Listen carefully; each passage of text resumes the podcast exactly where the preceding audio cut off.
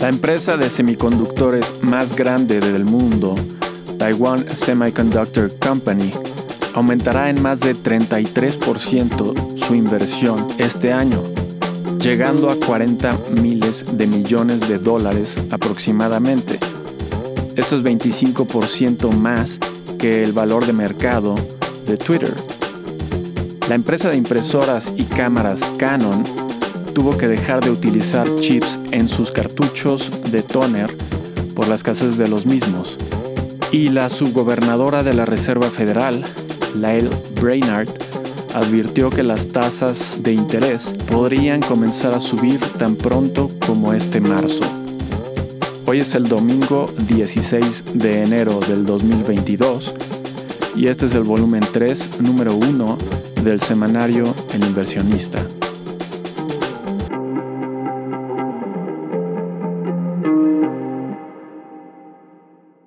Esperamos que nuestros suscriptores hayan gozado de las vacaciones de fin de año. Nosotros volvemos con renovado entusiasmo después de una semana de receso. De acuerdo con la Organización Mundial de la Salud, el viernes se registraron más de 3.1 millones de nuevos casos de COVID en el mundo. Casi 1% de los 318 millones registrados a lo largo de toda la pandemia. Excepto por África, todos los continentes del mundo se encuentran en medio de un franco ascenso en contagios. En términos de muertes, que son un dato más confiable, África podría encontrarse cerca del pico, mientras que el continente americano se encuentra apenas al inicio de un ascenso observable. En los demás continentes el efecto está aún por verse, ya que lo estrepitoso del ascenso en contagios se presentó más tarde. Aún le quedan tres meses al invierno, por lo que Europa tiene un periodo difícil por delante. A pesar de que el individuo promedio vacunado no se ve fuertemente afectado por Omicron, las personas con factores de riesgo siguen en peligro de muerte. En Estados Unidos, esta semana las hospitalizaciones sobrepasaron el máximo del invierno anterior, como lo pronosticamos en el último número del año pasado aunque parece que han alcanzado un máximo. Otra noticia interesante de esta semana concierne a la sorprendentemente baja cifra de muertes en la India. Como es bien sabido, los gobiernos de algunos países reportan cifras notoriamente menores a las reales. En la India, la verdadera cantidad de muertes por COVID a la fecha es cercana a 3 millones y no al medio millón reportado oficialmente, según un reciente y amplio estudio de confianza.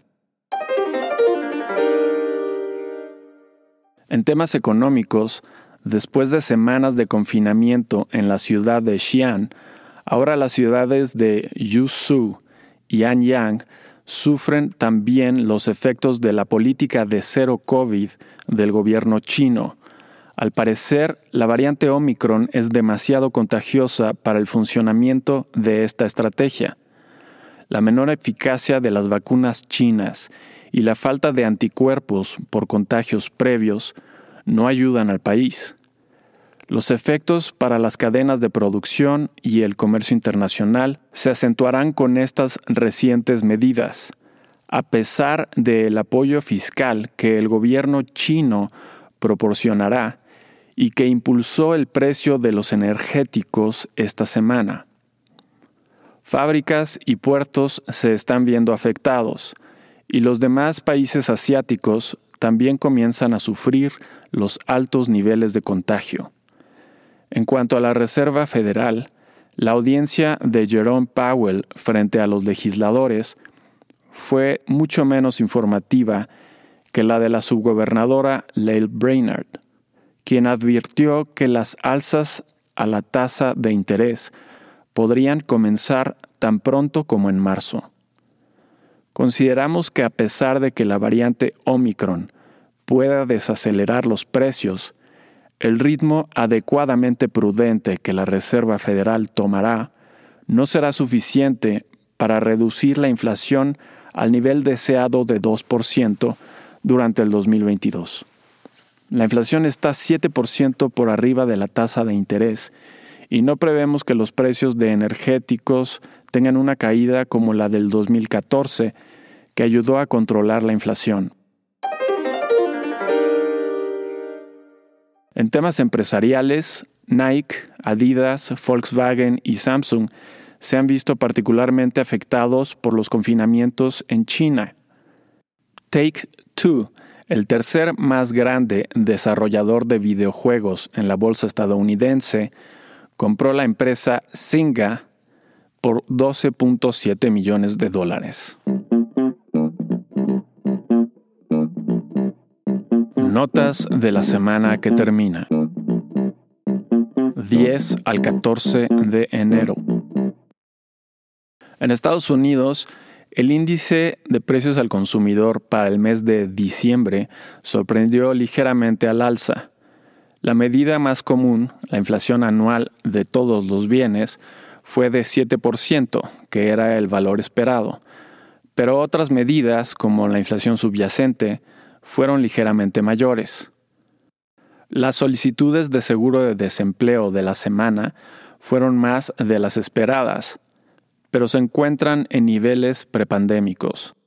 La subgobernadora de la Reserva Federal, Lael Brainard, sugirió que las tasas podrían incrementarse tan pronto el programa de compras finalice, a mediados de marzo.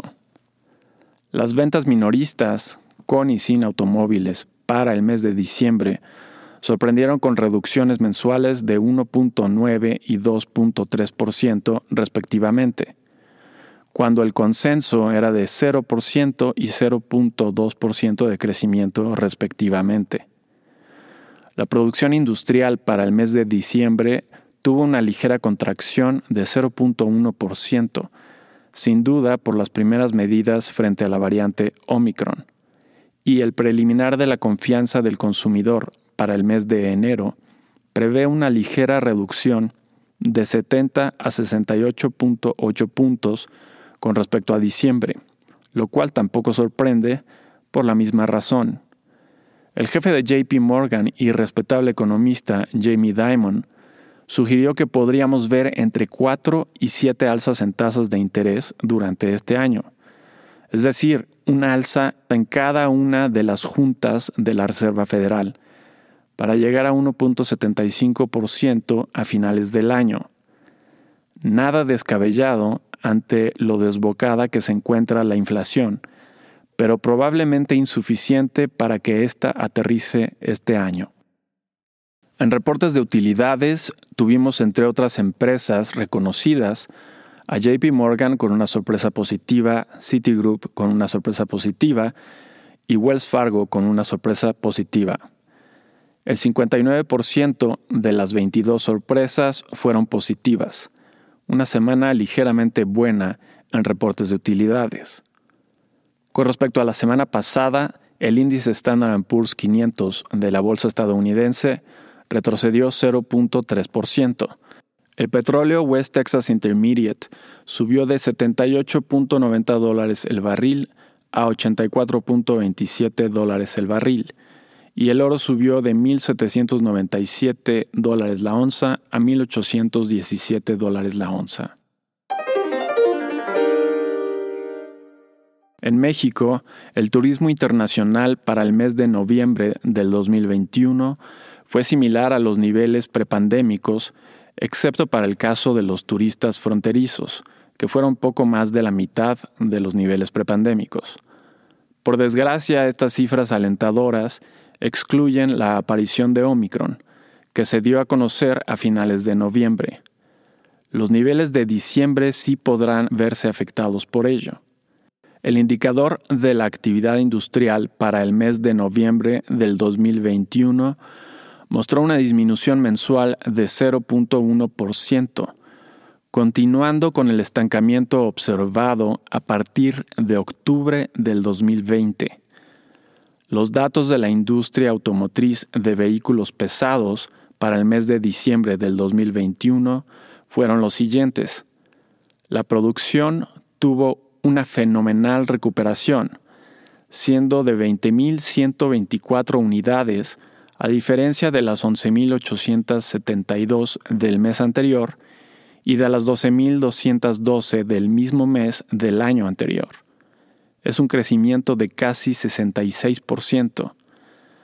La exportación experimentó un crecimiento muy similar, siendo de 16.845 unidades frente a las 9.683 del mes anterior y las 10.746 del mismo mes del año anterior.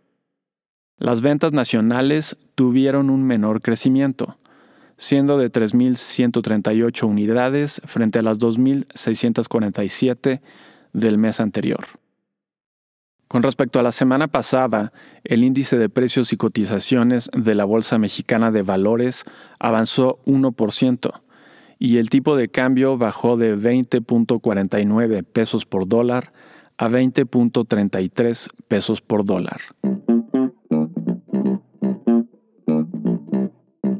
¿Qué podemos esperar para la semana entrante?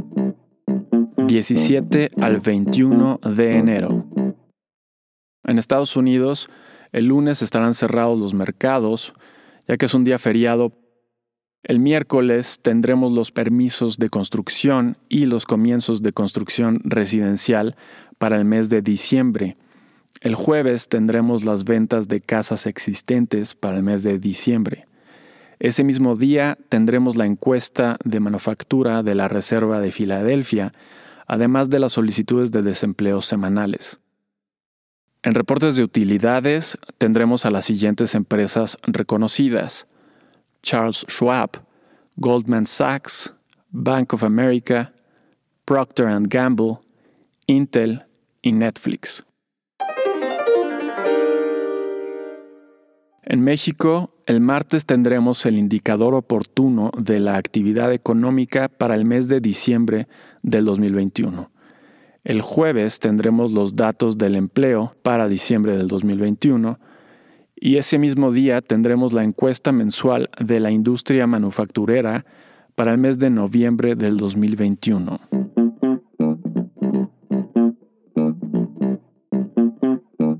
Tips. Las circunstancias no lucen mejor que hace dos semanas.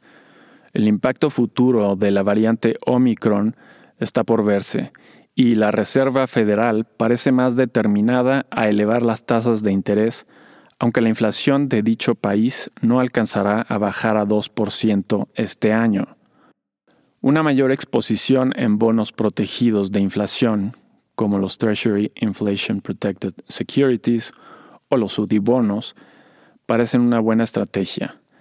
Por las mismas razones, consideramos que las acciones del sector financiero son interesantes a un año.